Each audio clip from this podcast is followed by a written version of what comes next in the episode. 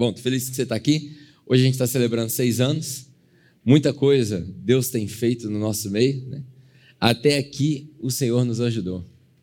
Amém? Só os crentes sabem dessa, né? Só, até aqui o Senhor tem nos ajudado. Muito bom, Ebenezer. Eu acho que tem mais. Tem mais coisas para fazer. Uh, eu queria compartilhar com vocês uma palavra. Eu, eu sei que nas últimas vezes que eu preguei aqui, eu falei assim: se eu tivesse só mais uma chance de falar com vocês, eu falaria isso, né? Eu já devo ter falado isso umas oito vezes. Entendeu? Não vale muito mais assim na hora que eu estou falando. Mas, não estou chegando perto da minha data de, de, de ir para a nossa próxima missão, eu essa semana eu estava refletindo, estudando um movimento, não sei quantos de vocês conhecem aqui. Nos anos 70, não é da minha época, tá, gente? Antes que vocês falem que é da minha época, não é da minha época. Mas nos anos 70, aconteceu um movimento nos Estados Unidos chamado Jesus Movement, Movimento de Jesus, que foi da onde se originou praticamente todas as igrejas modernas do jeito que a gente vê hoje. Toda igreja que você vê que tem parede preta e um palco nasceu nos anos 70. Antes dos anos 70, nenhuma igreja era assim, as igrejas eram mais tradicionais e tal. E esse movimento nos Estados Unidos começou na Califórnia, uh, mais ou menos no mesmo tempo do, do rock and roll e aquele paz e amor, né? Todo mundo lembra dessa, desse, dessa época do paz e amor dos anos 70, dos hippies, né? Nos anos 70, esse movimento estourou nos Estados Unidos, na Califórnia, e muitas igrejas cresceram lá a partir desse movimento. Basicamente, esse movimento focou nas pessoas que estavam fora da igreja. Então, as, as igrejas começaram a fazer cultos nas praias, na cidade. Né? E de dentro desse movimento, um nome chama muito a atenção e em breve você vai ver, em 2023 eles vão lançar um filme sobre esse movimento. Eu acho que isso é muito curioso. A indústria, né, o mainstream, Hollywood fazendo filme mostrando a história da igreja. E a gente não está falando de Martim Lutero, não, nós estamos falando agora aqui, ó, os nossos pais. A gente e, e também não é só os famosos, né? A gente não está falando de Billy Graham. É, é um movimento que a maioria de nós, por pura ignorância, né, Óbvio que eu não estou querendo reduzir ninguém, mas por pura ignorância a gente não estuda, a gente não conhece a nossa história. E esse movimento foi importantíssimo para o crescimento da igreja. De várias coisas que aconteceram nesse movimento, um nome chama muito a atenção, é o nome de um pastor que já faleceu, chama Chuck Smith, que é o cara que começou uma igreja chamada Calvary Church, Calvary Chapel. Chapel, capela, né? Calvary Chapel.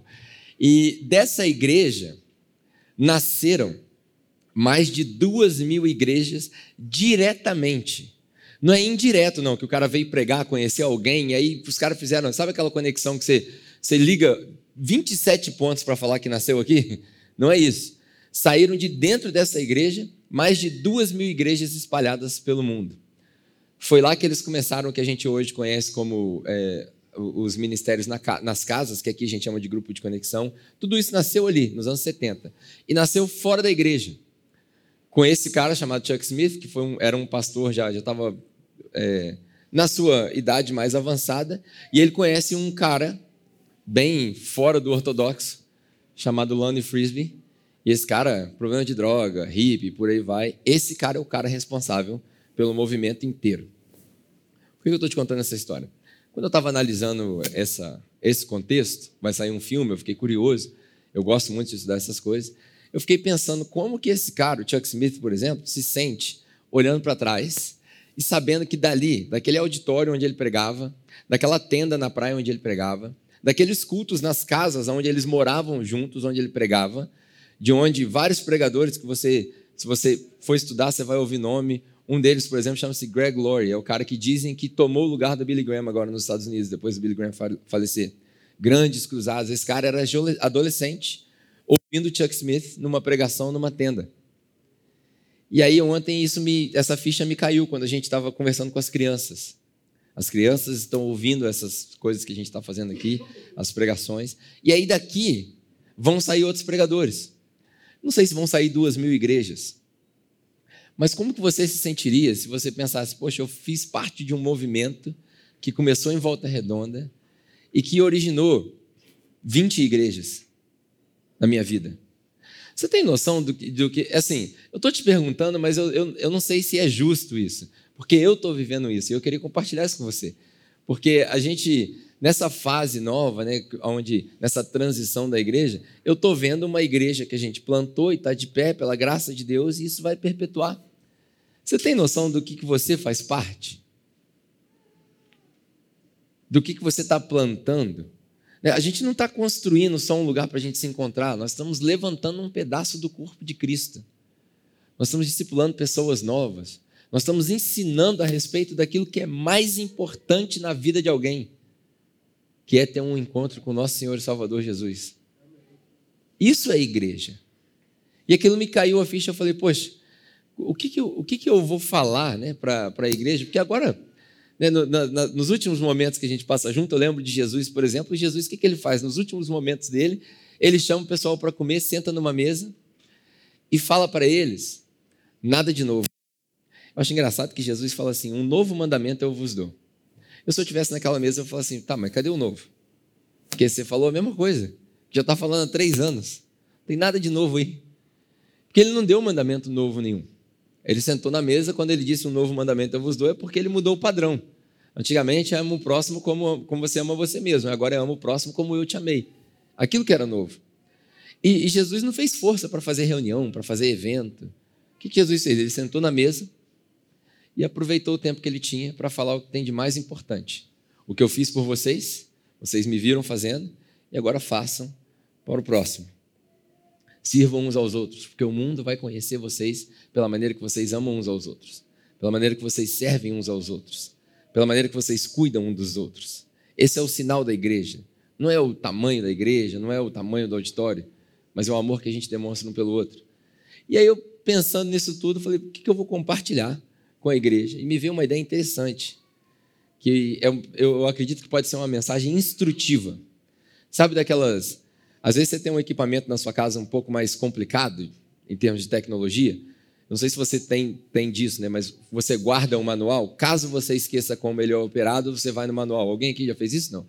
Alguém, alguém já operou alguma coisa assim? É tão complicado, às vezes é um programa de computador, que você fala assim: ah, eu sei mexer nessa parte, mas não naquela. Aí eu deixo guardado aqui, porque no dia que eu tiver uma dúvida, né, quando a gente começa numa empresa nova, num, num, num trabalho novo, eles te dão um manual, né, se a empresa for grande, é um manual de conduta. E aí, se você não souber como se conduzir, o que, que você faz? Recorra ao manual. E aí eu pensei, poxa, eu vou compartilhar uma mensagem com a igreja que vem falando no meu coração, que é uma mensagem instrutiva. Quando você não souber o que fazer, volta nela. Né, graças a Deus a gente tem o YouTube, está tudo lá preparado. Então, quando você não souber o que fazer, fala, poxa, esqueci aquele negócio que a gente aprendeu na igreja. Vou voltar nessa mensagem. E aí eu quero compartilhar com você essa mensagem sobre o tema dessa mensagem é o que a igreja precisa e para que, que a igreja serve. Duas coisas, vou tentar ser breve. Agora, o Washington colocou um relógio ali porque ele falou: Pedro não pode falar mais de meia hora, então eu vou me ater àquele relógio. Né? O que a igreja precisa e para que, que a igreja serve.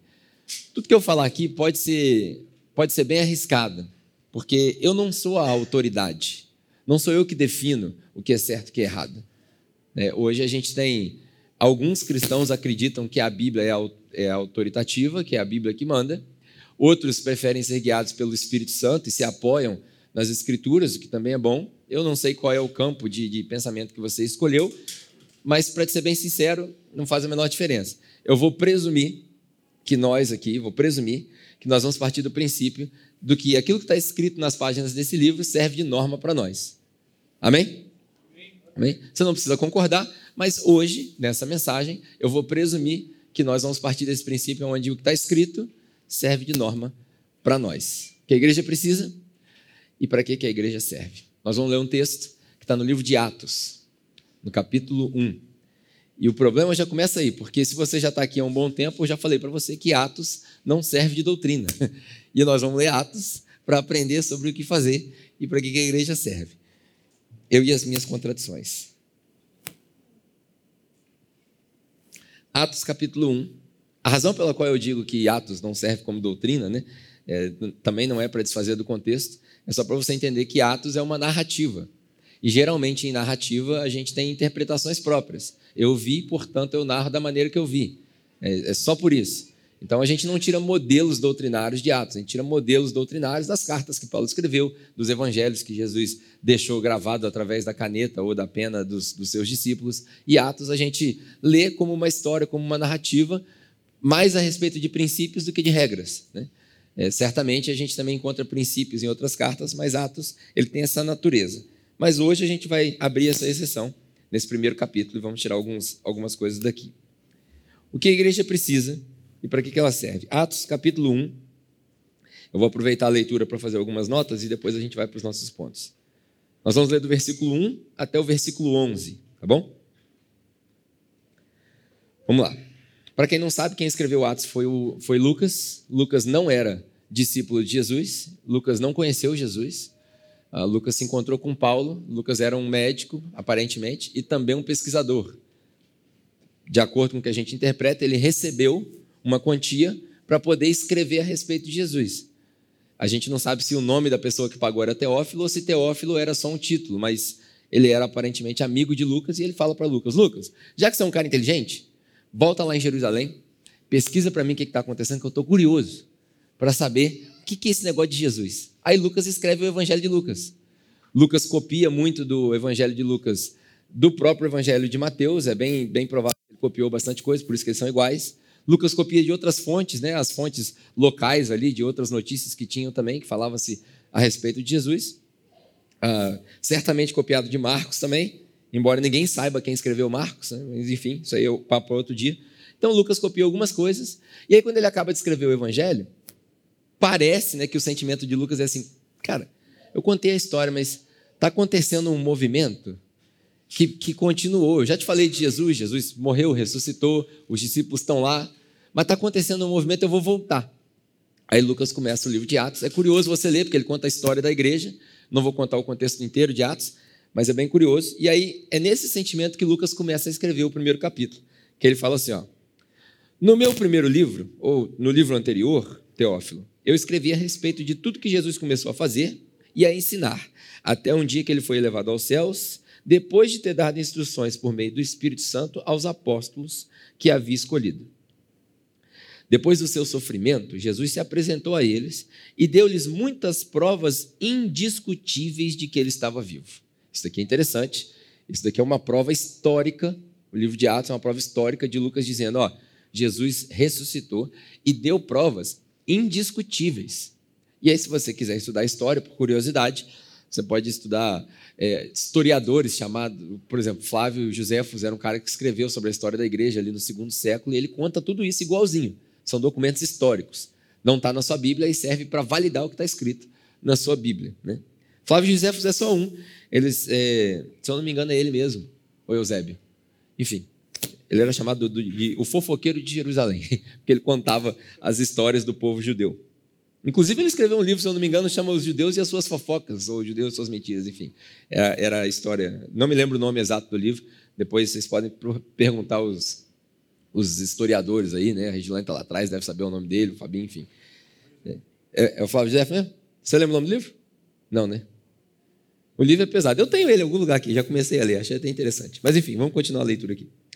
É, depois do seu sofrimento, Jesus se apresentou a eles e lhes deu muitas provas indiscutíveis de que ele estava vivo.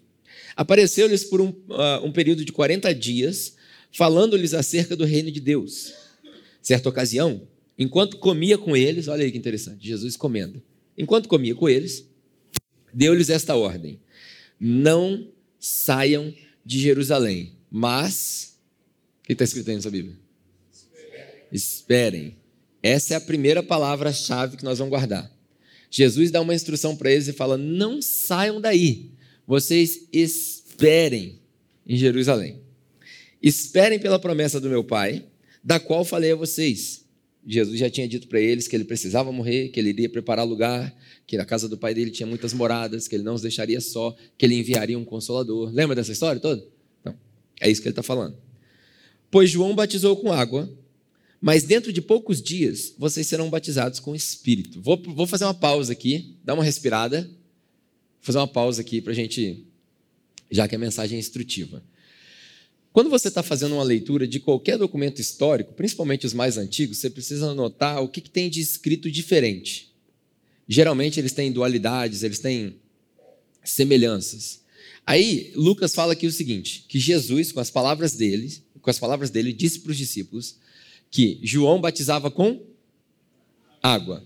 E dentro de poucos dias vocês serão batizados com o Espírito. Aqui não tem fogo. Tem fogo aí não? não aqui não tem fogo.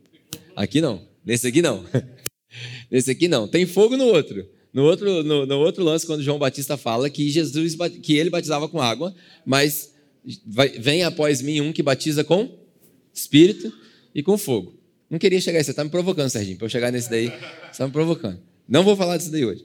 Mas ele fala aqui sobre o Espírito. Esse batismo que está aqui, Lucas está fazendo referência, mesmo sem saber, porque Lucas muito provavelmente não tinha lido o Evangelho de João ainda, mas ele está fazendo referência à última parte do capítulo de João, quando Jesus se encontra com os discípulos dele e fala para eles: recebam o Espírito e sopra o Espírito neles. É diferente do batismo que acontece em Atos, quando a gente lê Pentecoste, que cai, é, parece que tem fogo lá e por aí vai. É outra coisa, não vou falar sobre esse. Aqui ele está fazendo referência do batismo que acontece ali em João, quando Jesus sopra o Espírito neles. E aí note que a, a, a habilidade de soprar o Espírito que Jesus realiza naquele momento é a mesma coisa que Deus fez quando ele cria o homem. Porque ele cria o homem com o barro e depois de criar o homem, a sua imagem e semelhança, ele sopra e ele se torna uma alma vivente. Jesus faz a mesma coisa com aqueles que estavam mortos nos seus pecados e transgressões e sopra a vida neles. Eles recebem o Espírito e esse Espírito os transforma em alma vivente. É por isso que a gente fala que a obra do Espírito é que transforma a gente em almas vivificantes, se eu não me engano, esse é, esse é o termo né, que a gente usa depois.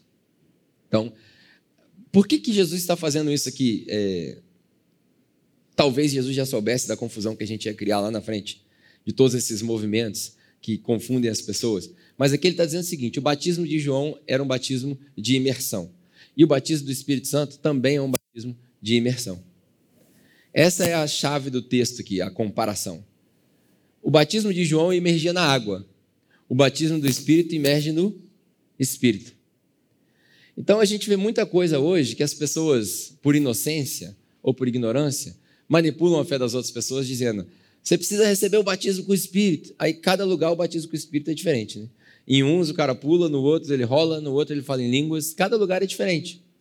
Tudo isso são coisas que nós criamos, porque a gente interpretou um pedaço do texto sem ler o outro e a gente se permitiu se deixar levar. Estou dizendo que isso é errado? Não, de maneira nenhuma. Cada pessoa tem uma expressão da sua própria fé e é bom que as pessoas tenham a expressão da sua fé de forma diferente.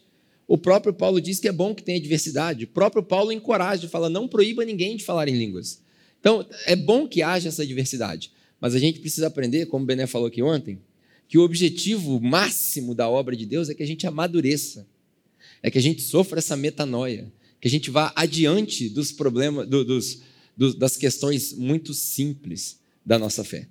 Então Jesus está dizendo: vocês foram batizados com água, eu vou batizar com o Espírito. Ele deixa isso aqui muito claro. Né? Então, os que estavam reunidos lhe perguntaram: Senhor, é nesse tempo que o Senhor vai restaurar o reino de Israel? Aqui tem uma, um, um parêntese interessante que a gente pode fazer. Os discípulos, perante a mensagem de Jesus, dizendo que ele vai batizar com o Espírito, dizendo que ele vai trazer vida para eles de volta, fala assim: Jesus, é nesse tempo aí que a gente vai resolver quem vai ser o presidente?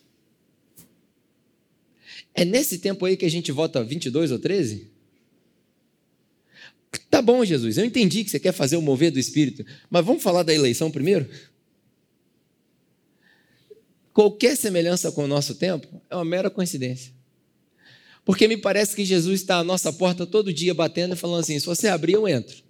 E eu saio com vocês. E eu, eu, vou estar com vocês, eu vou ter comunhão com vocês, eu vou mostrar os sinais para vocês.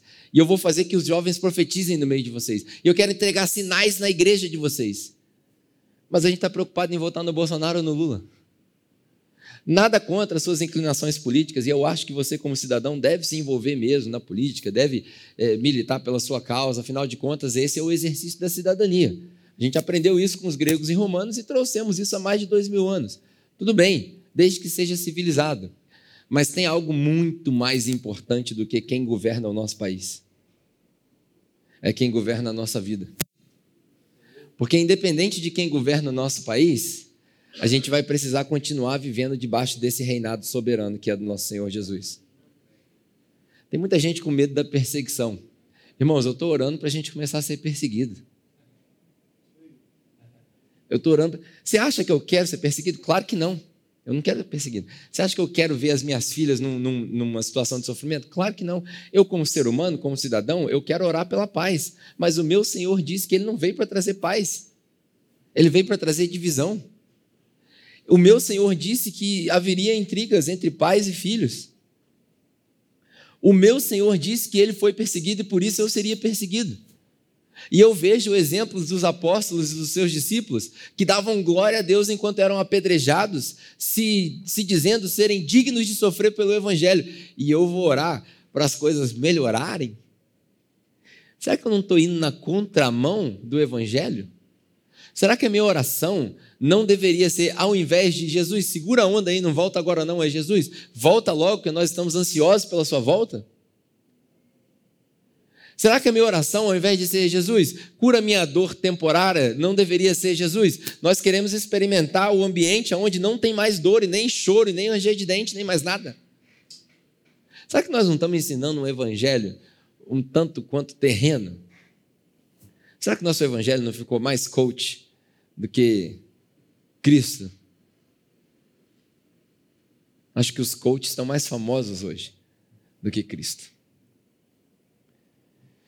Senhor, é nesse tempo que o Senhor vai restaurar o reino de Israel?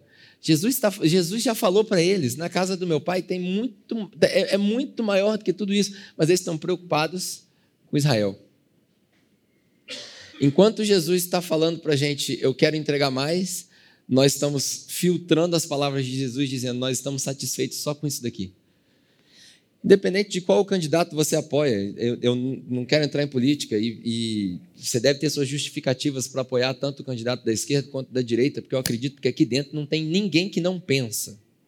Todo mundo aqui pensa e todo mundo aqui tem as suas razões e todas elas são válidas, porque isso é a democracia, é saber ouvir o outro com respeito.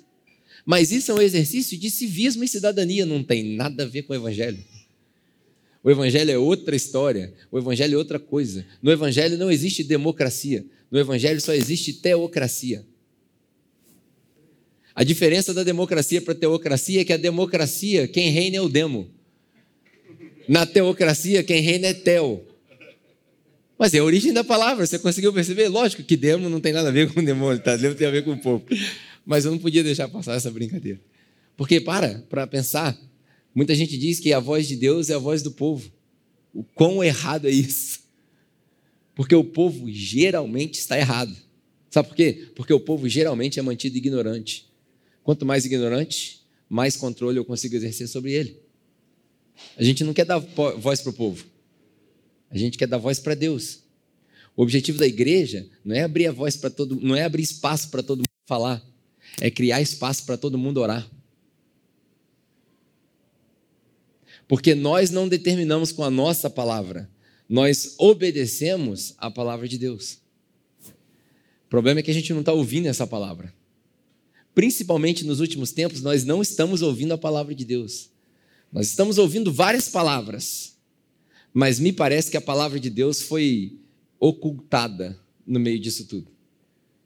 Os púlpitos viraram palanques, as ruas por onde nós deveríamos estar pregando viraram cenário de fotografia e de carreatas e motociatas e passeatas. E a gente se esqueceu do Evangelho. Quer ver um exercício fantástico para o exercício do seu Evangelho? É almoçar hoje com quem apoia o candidato da oposição. Faz esse exercício. Na hora que vocês estiverem acompanhando o resultado, quem está ganhando? Quem está ganhando? Quem está levando? Que na minha opinião é tudo manipulado, mas um dia a gente pode discutir isso daí. E aí, quando vocês olharam para aquilo lá, pô, o meu candidato está perdendo. Vamos orar pelo seu candidato? Vamos orar para que Deus, de alguma forma, entre dentro daquilo ali e, e, e consiga guiar a nossa nação? Claro que vem perseguição, mas a gente também tem a obrigação de orar pelos nossos líderes. Os discípulos já faziam isso há dois mil anos atrás. Preocupados com política, quando Jesus queria entregar mais. Aí eh, Jesus continua, né? Ele lhes respondeu: Não compete a vocês saber os tempos ou as datas que o Pai estabeleceu sua própria, pela sua própria autoridade. Mas vocês receberão o quê? Vocês receberão? Poder. Poder. Quando? Descer sobre vós o Espírito Santo. E vocês serão o quê? Minhas testemunhas em Jerusalém, em toda a Judéia e Samaria, até os confins da terra. Tendo dito isto, foi elevado às alturas. Enquanto eles olhavam, olha só que interessante. Enquanto eles olhavam, eu acho isso aqui muito legal. E uma nuvem o encobriu é, da vista deles. E eles ficaram com os olhos fixos no céu enquanto ele subia. De repente, diante deles, dois homens vestidos de branco que lhes disseram: apareceram dois homens vestidos de branco que lhes disseram: Galileus, por que vocês estão olhando para o céu? Esse mesmo Jesus que dentre vocês foi elevado aos céus, voltará da mesma forma como o viram subir. Antes da gente entrar nos nossos pontos, eu acho muito interessante essa cena. Né? Se isso fosse um filme, se eu estivesse produzindo um filme, eu, eu certamente faria uma sátira com essa cena. Né? Porque os, os discípulos estão ali, Jesus acabou de falar, deu a ordem e falou: ó, não compete a vocês saberem o dia que Deus vai restabelecer o reino dele, porque ele fez isso de acordo com a própria autoridade dele. Mas vocês, enquanto vocês aguardam, vocês aguardam em Jerusalém e vocês vão receber poder quando descer sobre vós o Espírito Santo, que é o outro que vem, eu vou, ele vem. E aí vocês vão ser as minhas testemunhas em Jerusalém, Judéia, Samaria e todos os confins da terra. E enquanto ele falava isso, ele começou a subir. Aí Jesus começa a subir nas nuvens, aqueles quadros clássicos, né? E os discípulos ficam assim. Eu não sei qual a altura que Jesus subiu, mas eles devem ter ficado um tempão assim, né? Certamente é fascinante você ver alguém começar a dizer. Já lembra daquele mágico David Blaine que fazia. Quem, quem lembra do David Blaine? Fazia uns truques. Imagina o cara do nada, tipo, ó, vai descer sobre vocês, o Espírito Santo vão receber poder. Tá, beleza, poder tal. Os discípulos não entendiam nada, a verdade era essa. Eles não entendiam nada, porque Jesus falou que ele ia morrer, eles não acreditavam. Os discípulos não faziam a menor ideia do que Jesus estava falando. De repente, sabe aquele negócio que você fala assim, cara, não lembrei de nada que foi pregado, mas foi poderoso o culto. Não tem um negócio que é, de vez em quando a gente fala, o culto foi poder, não lembro de nada. Mas o céu desceu. Foi a mesma coisa com os discípulos. Estão ouvindo, tá, tá, tá. De repente Jesus começa a voar. Imagina João e Pedro. O maluco tá voando, o maluco tá voando. Pedro, que tinha andado sobre as águas, falou assim: peraí, Jesus, me leva. Me leva junto, sabe? E aí as histórias talvez viessem na cabeça dele, o cara que subiu na carruagem, o outro corpo que não foi encontrado, e os caras, meu Deus, agora Jesus vai embora, Jesus vai embora. E eles ficam ali. De repente, pensa na cena. De repente, dois seres. Pensa no susto, porque os caras estão aqui, só eles. De repente, dois seres vestidos de branco, tudo indica que é a mesma galera que apareceu ali no jardim quando os caras foram lá. Uf. Vocês estão olhando para o alto aí, gente? Se fosse eu escrevendo essa cena, eu ia falar: vocês estão olhando para o alto aí, vocês estão perdendo tempo. O mesmo Jesus que vocês viram subir, vai voltar. Aí eu fico imaginando Jesus, João, o Pedro, vai voltar, mas acabou de subir. Vai, vai, voltar quando? Aí começa, quando vai voltar, quando vai voltar, quando vai voltar. Galileu, você vai, vai, faz o seguinte, vai fazer o que vocês têm que fazer. Ele não mandou vocês esperar lá, então vai esperar. Vai lá que já já a, a, a cena continua. Aí acaba o episódio, e aí entra o próximo episódio, né? Ser, como é que fala o to be continued? Continua, cenas do próximo episódio. Aí aparece lá o fogo descendo. Eu imagino que a, a, a cena que nos estaria passando na cabeça dos caras é a ordem de Jesus. Desse texto, desse texto, eu tirei essas ideias. O que, que a igreja precisa? Se hoje fosse o dia, eu não vou subir como Jesus, né? Quer dizer, espero que não. Não vou subir como Jesus. Mas eu vou subir no avião, né? Então, enquanto eu estou subindo no avião, eu lá no avião, eu vou dar um tchauzinho para vocês e falar, gente, ó, lembra que eu falei para vocês? É isso aqui. O que, que a igreja precisa? Vocês estão rindo, mas é verdade. Você está querendo que eu suba igual Jesus? Não, né? Então, eu vou fazer um vídeo só para você, cara. Eu no avião falo, Serginho, ó, o que, que a igreja precisa? Enfim, o que, que a igreja precisa? Primeira coisa que a igreja precisa aprender. A igreja precisa aprender a esperar. A igreja precisa aprender a esperar. Nós somos muito imediatistas. Ai, Jesus, perdi o emprego. Preciso de um emprego novo. Para quando você quer, filho? Amanhã seria bom já pula de um para o outro. A gente é muito imediatista. Pai, recebi um diagnóstico, o médico falou que é câncer, e agora o que eu faço? Estou desesperado. Mas você acabou de receber a notícia, filho. Ora um pouquinho mais. Vamos, vamos, vamos, vamos processar essa notícia um pouquinho mais. Ninguém quer receber uma notícia dessa, óbvio. Mas a igreja precisa aprender a esperar. Jesus não deu ordem para eles fazerem nada. Ele falou: vocês esperam. Sabe por quê? Porque sem o que vai acontecer lá nessa salinha, vocês não vão conseguir fazer nada. Vocês lembram do discurso quando Jesus fala assim: Olha só, eu sou a verdadeira videira, vocês são ramos. Vocês permanecem em mim e eu vou permanecer em vocês. Quem permanecer em mim dá fruto. Quem não permanece em mim, que não dá fruto, é cortado. O que dá fruto é podado para que dê mais fruto. Permaneça em mim para que vocês deem muito fruto, porque o fato de vocês darem muito fruto agrada o meu Pai. Lembra desse discurso? João capítulo 15. Aí Jesus, se eu não me engano, no versículo 6, eu posso estar errado no versículo, mas tem uma hora que Jesus fala assim: Por que vocês precisam permanecer em mim? Porque sem mim vocês não podem fazer nada. Não tem como fazer nada. Qualquer coisa que eu mandar vocês fazerem, se não for comigo, se não for em mim, vocês não vão conseguir fazer. Esquece. Não vai funcionar. Aí Jesus fala, Jesus tinha acabado de falar para eles, vocês vão pelo mundo inteiro, pregam o evangelho e tal. Nada do que eles entenderam. Estava guardado aqui na cabeça em algum lugar, mas eles não entenderam. Aí Jesus sobe. A, matem... a lógica na cabeça deles é o seguinte: ó, Jesus subiu. Ele não está aqui mais. Então não tem como fazer nada. Não adianta eu ir fazer nada. Aí Jesus fala: vocês esperam, porque eu vou mandar o Espírito Santo. Que aí é discussão também para outro dia, né? Que o Espírito Santo também sou eu, eu também sou o Espírito Santo, eu vou voltar, mas eu não voltei ainda, eu volto lá depois, lá na frente, que é outra volta que eu falei que eu vou voltar. Enfim, outra discussão. Mas eu vou mandar o Espírito Santo, que o Espírito Santo vai dar poder para vocês, para vocês fazerem o que eu falei. Então vocês esperem. A pergunta que todo cristão normal vai se fazer é o seguinte: espera até quando? Qual o prazo?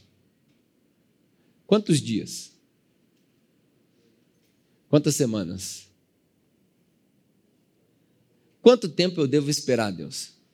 A resposta de Jesus: Você espera até eu aparecer.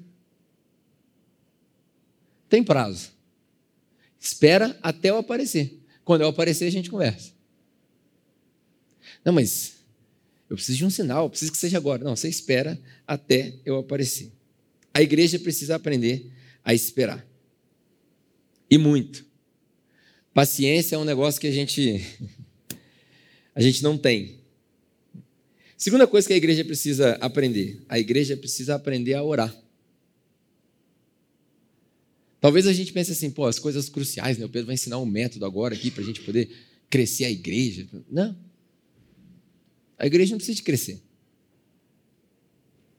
Até porque, vou, vou, vou compartilhar uma noção que nem está terminada na minha cabeça ainda, mas vamos lá. A igreja nunca cresce.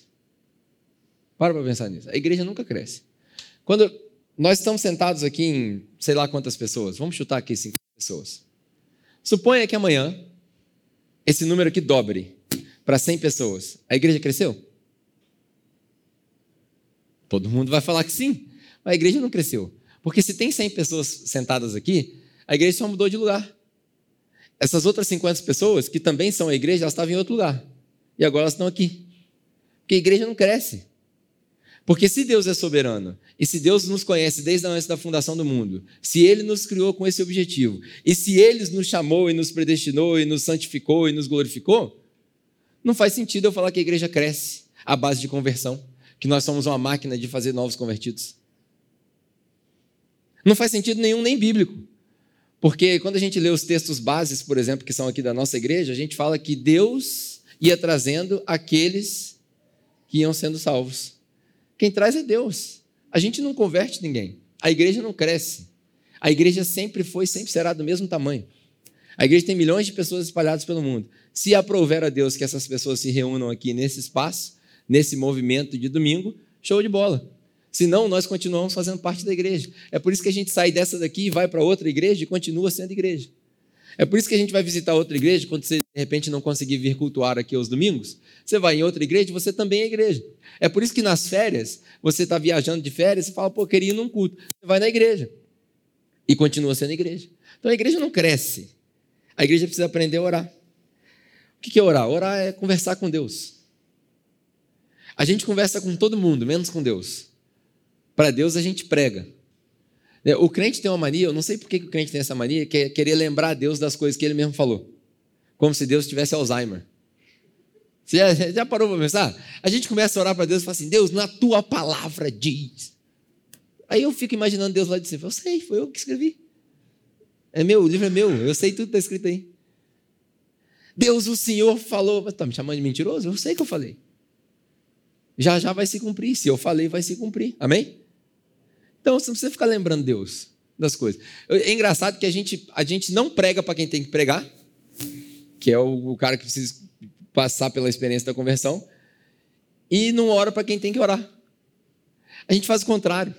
A gente ora com quem a gente deveria estar pregando. Porque muitas das nossas orações são murmurações. É, inclusive tem um livro na Bíblia chamado Lamentações, não é à toa. É um profeta lamentando. Deus, por que isso aconteceu? É? As nossas orações são também os nossos murmúrios, as nossas chateações. Aí a gente descarrega as nossas chateações nos outros, que não tem capacidade para absorver e nem para resolver. Aí no casamento isso gera briga, no casamento isso gera desentendimento. Né? Enfim, a gente ora para quem a gente deveria estar pregando. E a gente prega para quem a gente deveria estar orando. Orar é conversar com Deus. Se os discípulos que viveram com Jesus não sabiam orar, imagina a gente. Porque os discípulos chegam para Jesus e falam: Jesus, ensina a gente a orar. A gente não sabe orar. Aí Jesus ensina para eles. Não sei se funcionou, mas Jesus ensina para eles. Se eles não sabiam orar, quem somos nós na fila do pão da oração, né? Ah, eu, eu, eu tenho um modelo de oração. Eu acho que a gente precisa aprender a orar, aprender, aprender a conversar com Deus. Por quê? Quando a gente ora, e quando a gente ora de verdade, eu tive pouquíssimas experiências dessas, né? mas quando a gente ora de verdade, a gente aprende que tudo que vem de Deus não deve ser retido, ele deve ser transmitido. O movimento de Deus é assim é uma, é uma corrente alternada, ela vai e volta.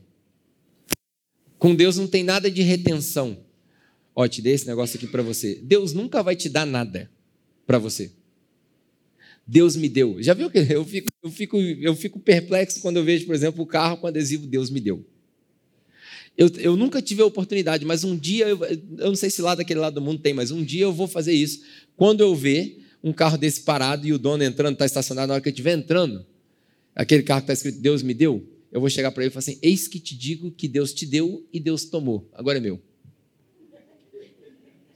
Porque se Deus deu, ué, você quer ser bíblico? Não é assim que fala em Jó? Deus deu, Deus tomou, bendito seja o nome do Senhor. Então, irmão, dá a chave e glorifica o Pai de pé, igreja. Porque Deus me deu, não, Deus não te deu, irmão. Deus não te deu. Você trabalhou, você juntou dinheiro, você teve disciplina. Deus te deu graça para você trabalhar, te deu saúde, te deu oportunidade, te deu sabedoria, mas Deus não te deu o carro. Toma, materializou na sua frente. Pelo menos eu não conheço. Se você, se você ganhou um carro de alguém, talvez você tenha ganhado um carro de alguém. Eu dei um carro uma vez para alguém. Se você ganhou um carro de alguém, esse carro veio de alguém. Não foi assim, tipo, Deus queria um carro. Não foi assim. Então, esse negócio do Deus me deu é muito perigoso. Eu sei que as pessoas não querem dizer que Deus me deu assim. Eu sei, eu sei, eu sei. É, é uma brincadeira isso que eu estou fazendo. Mas a gente precisa aprender a orar porque a oração mostra para gente que o que Deus dá não deve ser retido, deve ser transmitido. Quanto mais você transmite, mais Deus entrega de volta. Isso não é uma promessa, mas é um princípio. Geralmente, as pessoas mais generosas, principalmente financeiramente, Geralmente as pessoas mais generosas são as pessoas que mais têm. E as pessoas mais avarentas são as pessoas que menos têm. Como diz o ditado, a pessoa é tão rica, a, pessoa é tão pobre que a única coisa que ela tem é dinheiro.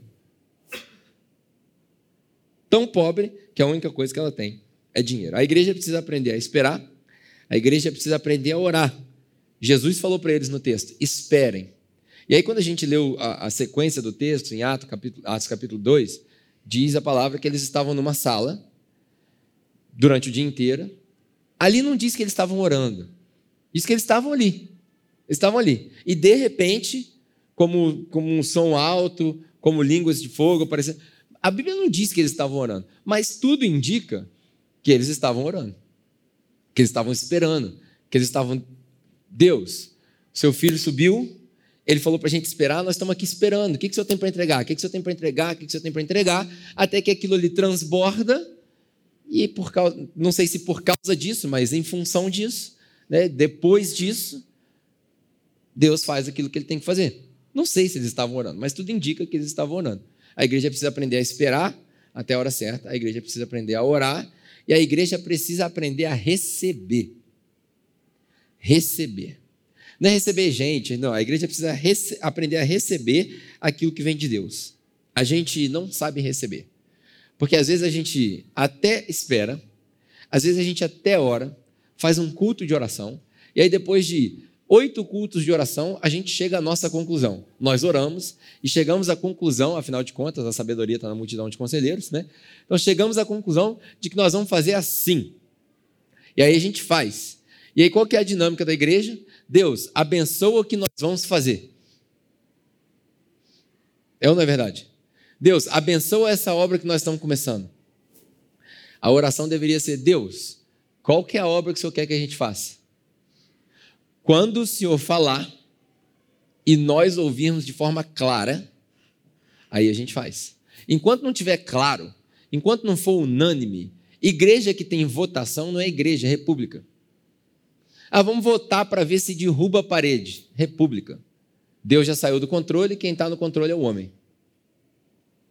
Quando é que a gente sabe que Deus está no controle? Quando o Espírito Santo fala com a igreja. Ela não fala com os pastores, o Espírito Santo não vai falar com o Washington, com a Fernanda, o Espírito Santo não vai falar com os líderes de conexão, o Espírito Santo vai falar com a igreja. Sabe qual é a linguagem do Espírito Santo? Não é a língua de fogo, não é a língua dos anjos. A linguagem do Espírito Santo é paz. Paz. É o que o judeu chama de shalom. A gente acha que shalom é só a paz do Senhor. Não, shalom é equilíbrio. Shalom é plenitude. Shalom é tudo que eu preciso, não me falta nada tudo que eu preciso, não me falta nada. Daí o Senhor é meu pastor e nada tem falta. Isso é shalom. Quando você deseja shalom para alguém, né? Como o Austin gosta de falar, shalom, queridos. Quando a gente fala shalom, queridos, né? o, como é que eu esqueci o nome dele agora, me deu branco. Joel, Joel, pastor aqui da, da igreja perto aqui. Ele fala sempre assim, começa toda a pregação assim, shalom, queridos. O judeu, quando ele fala shalom, ele está desejando para você tudo que pode ser de pleno, de bom de Deus na sua vida: saúde, prosperidade financeira, equilíbrio, bom trabalho, família, alegria. Ele está desejando isso tudo para você. E aí a gente fala Shalom Aleichem, que é a resposta. Opa, o que veio para mim vai para você também. Né? Os islâmicos fazem a mesma coisa, salam, salam aleikum, é a mesma coisa. Nós falamos a paz do Senhor, e aí a gente responde amém. É por isso que Jesus falou para os discípulos: quando vocês forem para algum lugar e entregarem a paz, se eles não receberem a paz, o que, que você faz? Vamos, crentes. Não, ó, sacode a poeira do seu pé e vai para a próxima. Agora, se você chegar numa casa e der a paz e eles receberem a paz, o que, que você faz? Você fica lá, porque lá tem shalom. Então você fica lá. A igreja precisa aprender a receber. O problema, por que, a gente não recebe de Deus? Porque a gente não cumpre os passos anteriores. A gente mal ora e a gente não sabe esperar. Porque se eu espero e se eu oro, quando Deus fala, eu não tenho dúvida. Por que, que a gente fica em dúvida se é de Deus, se não é de Deus? Porque a gente não ora. E porque a gente não espera. Porque o ditado é verdadeiro: nada é melhor do que o tempo. O tempo é o melhor remédio para tudo. O tempo é a prova da profecia. O tempo é a cura do machucado. O tempo é a resposta da dúvida. Ah, a gente está pensando se a gente deve fazer isso como igreja. Se eu ainda estou pensando, eu estou em dúvida. Não está na hora. O que, que a gente faz? Continua esperando. Pastores, meus, meus pastores, ah, vamos fazer o wash, não pode ver um saco de cimento que ele quer fazer obra, né? Ele vê um saco de cimento ali e começa a fazer obra. Então, meu conselho para você, cara, viu o saco de cimento, Deus, faz obra? Ah, não sei, então não faz. Estou brincando, tá? Você sabe que estou brincando. Agora acabou a obra, não tem mais obra. Chega. Graças a Deus.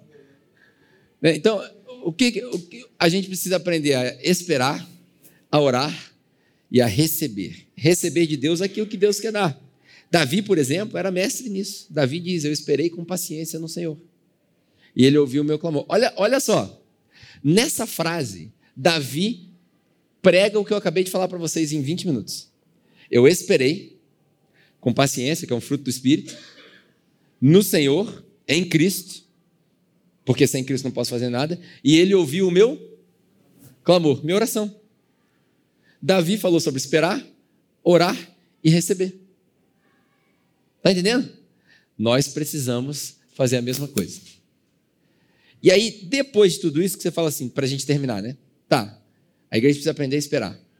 Qual que é o próximo? Está aí a prova de que o crente não aprendeu nada. Eu preciso aprender a esperar. Qual que é o próximo? Nada.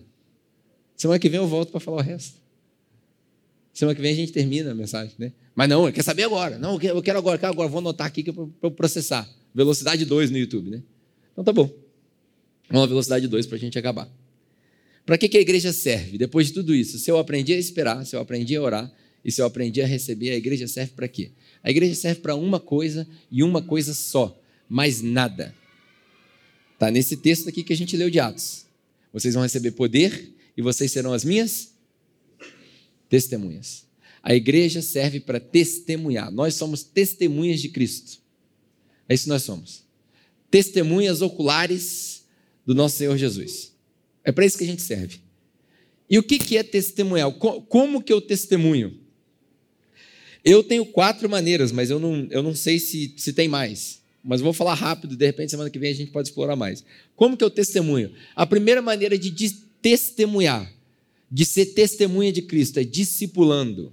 Lembra que eu falei no começo dessa mensagem que essa mensagem é instrutiva. Quando você não souber o que fazer, você volta nela. Então vamos lá, vou esticar agora os próximos 10 minutos para a gente poder terminar essa instrução.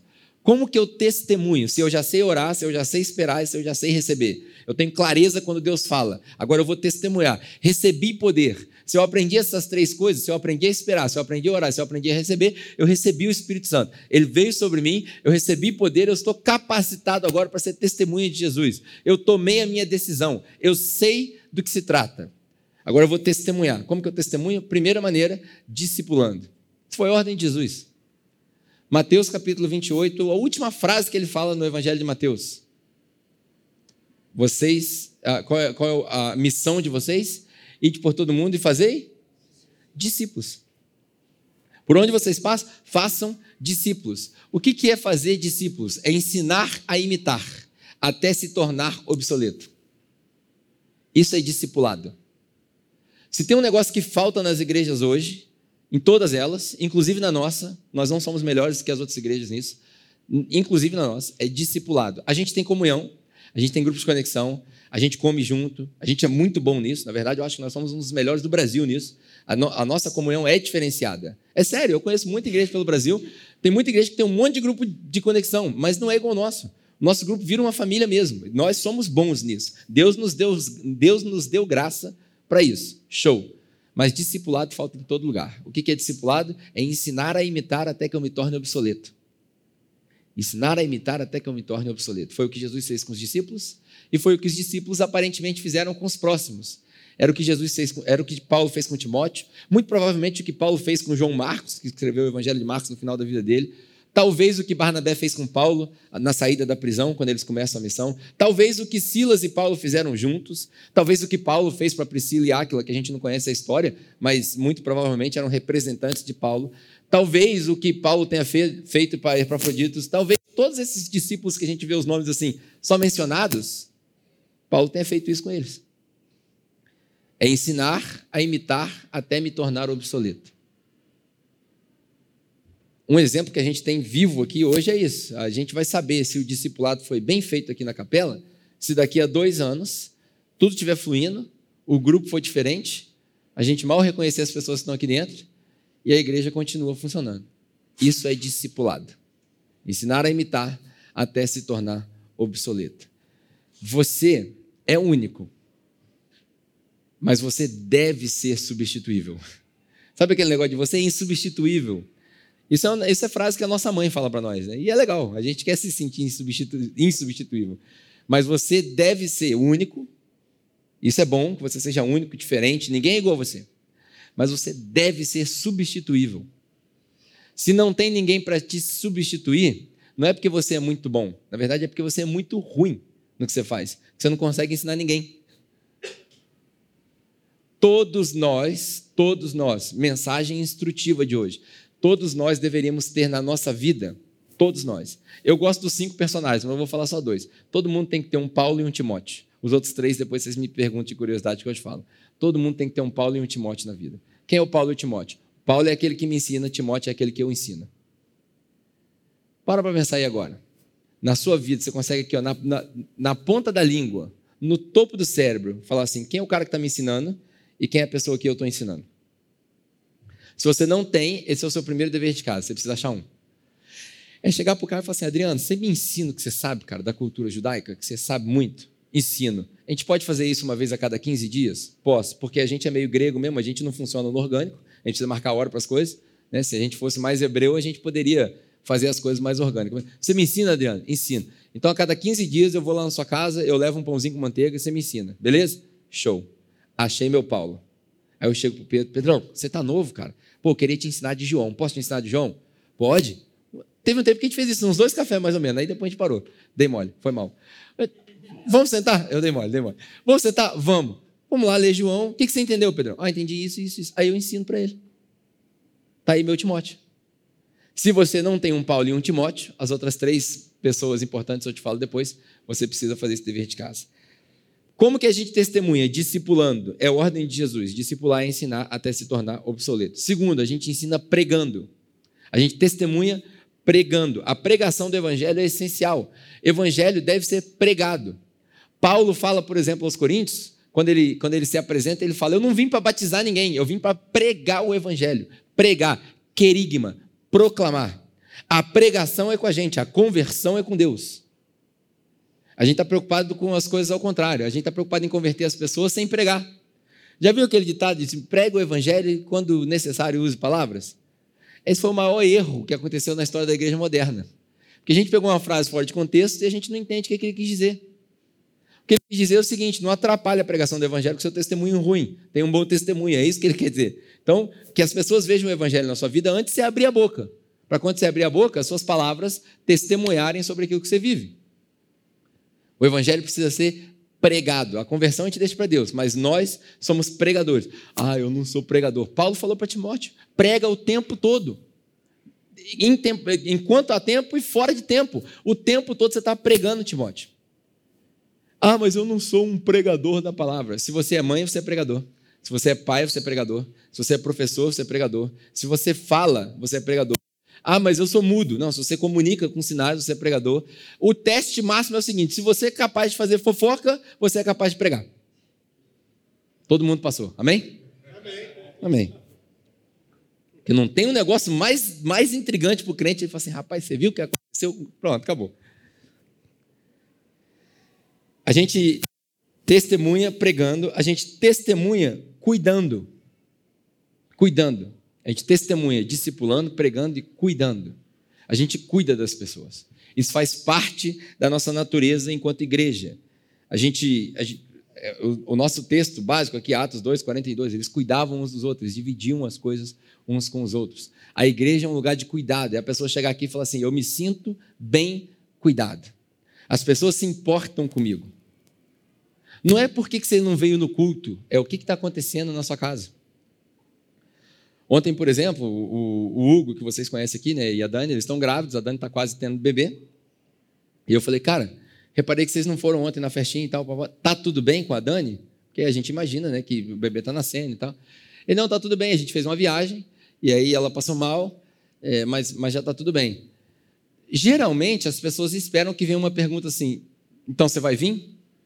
No culto e tal? A minha pergunta para ele foi assim, mas a Dani está bem? Está precisando de alguma coisa? E acabou a conversa aí. Porque a igreja é um lugar de cuidado. A gente não precisa de presença aqui. Isso daqui é um evento. É bom a gente estar junto. É legal. E eu quero mais que cresça mesmo, e que, né, que seja que, que tenha mais pessoas, que outras pessoas sejam deslocadas para cá também. Isso é legal, para eles aprenderem o evangelho do jeito que a gente prega. Mas o cuidado da igreja não se dá no domingo. O cuidado da igreja é todo dia. E por último, a gente testemunha discipulando, a gente testemunha pregando, a gente testemunha cuidando e a gente testemunha curando. As pessoas aqui dentro elas precisam ser curadas. Curadas de tudo, de doença física, emocional, espiritual. Porque gente, gente chata chateia gente. Gente grossa machuca as pessoas. E gente curada cura as pessoas. Então começa com a gente. Eu preciso, preciso começar em mim. O que, é que eu preciso curar aqui dentro de mim? Tal da cura interior. Né? Nós não vamos começar nenhum seminário de cura interior, tá? Pode ficar tranquilo. Mas a gente precisa ser curado. Nossa alma precisa ser curada para que a gente possa curar as pessoas. Quando eu preparei essa mensagem, a Analine falou assim: amor, tem muita coisa aí. A igreja não vai absorver. Tem muitos pontos. É bem antididático isso que eu fiz aqui hoje. São 11h43 e eu não sei se vocês lembram da primeira coisa que eu falei. Que é normal, né? as pessoas esquecem. Mas eu quero te encorajar a voltar nessa mensagem para quando você falar assim: o que, que eu faço? O que, que a igreja precisa? A igreja precisa aprender a esperar, a igreja precisa aprender a orar, a igreja precisa aprender a receber. Para quê? Para que nós sejamos testemunhas. E a gente testemunha discipulando, pregando, curando e cuidando. Esse é o resumo da mensagem. Então, daqui para frente, como a gente começa essa fase nova, a ordem agora, a ordem que eu acredito que Deus deu para os discípulos lá atrás e que serve para nós é esperar, orar e receber. Então vamos começar um ciclo novo. Então a ordem é a gente esperar, orar e receber. Que cancele-se os cultos de domingo e comece um culto de oração, se for necessário. Para a gente esperar, orar e receber. Deixar Deus fazer, não nós. Continue fazendo exatamente o que a gente está fazendo. Mesma coisa, não precisa mudar nada, não tem nada que a gente está fazendo que precisa mudar. Está tudo bem, está tudo certo. Continue fazendo exatamente o que a gente está fazendo. Se reúnam nos grupos, tenham comunhão, orem, se dediquem à palavra, se reúnam aos domingos, pratiquem as suas boas obras no seu dia a dia e aguardem o tempo novo de Deus para que Ele revele o que Ele quer fazer com a igreja. Até quando? Até Ele revelar. Amém? Que Deus abençoe vocês. Eu vou esperar bons testemunhos desse tempo. Pai, nós te agradecemos por essa oportunidade de compartilhar a Sua palavra, de aprender da Sua palavra. Fato é que nós precisamos aprender a orar e a esperar. Isso é fato. Que o Senhor nos ajude nos ajude a orar mais, a separar tempo do nosso dia para nos dedicarmos àquilo que importa, a buscarmos a Sua face, buscarmos a Sua palavra, buscarmos a Sua orientação, para que a nossa vida seja uma vida repleta, uma vida de paz, uma vida de shalom, como nós falamos aqui. Para que a igreja tenha uma direção clara, para que não haja dúvidas, para que não reste nenhuma dúvida no corpo da igreja sobre a direção que o Senhor quer que nós tomemos. Se há alguém aqui entre nós, Pai, que ainda não, não recebeu Jesus como seu Salvador, ainda não percebeu o sacrifício que ele fez na cruz, que hoje seja um dia de experiências e que esse movimento de oração possa despertar neles a, a necessidade de entregar os seus caminhos e serem redimidos pelo sangue de Jesus. Para aqueles que já caminham com Jesus, a minha oração, a nossa oração enquanto igreja é que o Senhor fortaleça esses nossos laços, que nós possamos nos unir mais, que nós tenhamos mais comunhão, que nós possamos aprender a nos discipular, que nós possamos buscar os nossos mentores e os nossos mentorados, os nossos Paulos e Timóteos, para que nós possamos continuar o movimento do Evangelho nessa vida. Continuar ensinando e testemunhando, pregando e cuidando. Pai, no restante desse dia, que o Senhor nos conserve em paz, para aqueles que ainda não votaram, que eles possam ter um, um tempo tranquilo durante as urnas, sem nenhum tumulto, sem nenhum movimento, que nós não, não nos envolvamos em discussões vãs, que nós não sejamos partes de mau testemunho, mas que nós possamos exercitar a nossa cidadania de maneira tranquila e aproveitar o restante do dia com as nossas famílias. Prepara, Senhor, uma semana maravilhosa para nós, na Sua presença. Uma semana de busca, uma semana de oração, uma semana de espera. Pai, nós queremos ter prazer em esperar no Senhor, como Davi esperava no Senhor com paciência. Nos ensina a ter paciência. Nos dê oportunidades de sermos pacientes. Perdoa os nossos pecados, mais uma vez, mesmo lavados pelo sangue do Seu Filho Jesus, nós pecamos. Mas nós te pedimos perdão. Nós nos humilhamos diante da Sua mão. E nós queremos declarar nossa dependência no Senhor. Enquanto nação, enquanto família, enquanto indivíduos, nós dependemos do Senhor. Abençoa essa nova fase da nossa igreja, uma fase próspera, uma fase alegre, uma fase pastoral. Pai, que o Senhor possa, durante esses primeiros seis anos, o Senhor mostrou para nós todos os nossos movimentos apostólicos, tudo que era para ser iniciado, nós iniciamos. O Senhor foi bom conosco. Nós te agradecemos, Pai. O Senhor foi muito bom conosco. Nós temos um lugar, Pai, para nós nos reunirmos. Nós não somos perseguidos. Nós conseguimos fazer discípulos. As pessoas foram marcadas pelo seu evangelho que passou pelas pregações de todos que pregaram por aqui. Os nossos grupos são unidos, Pai. O Senhor tem sido verdadeiramente bom para conosco. Nós somos muito gratos. Que os frutos dessa fase agora possam germinar, Pai, num bom pastoreio em, em muito amor mútuo, que Fernando e Washington possam exercitar o ministério deles, que é o chamado deles, com a ajuda de todos os nossos outros pastores, de todos aqueles que, que, que serão formados, todos aqueles que amadurecerão aqui nesse meio para cuidar de outras pessoas, desde aqueles que chegaram mais recentemente até os mais antigos. Pai, que o Senhor possa abençoar esse pedacinho do seu corpo que se chama capela para que nós experimentemos do seu Espírito Santo todos os dias das nossas vidas, porque é melhor um dia na sua casa do que mil anos fora dela. Nós queremos experimentar isso todo dia. Nós queremos estar na sua presença. Nós queremos estar em ti. Obrigado, Pai. Amém. Amém. Um bom domingo para todos nós. Se você vai voltar, vá com calma, vá com paz. E domingo que vem nós nos vemos aqui ou nos nossos grupos de conexão.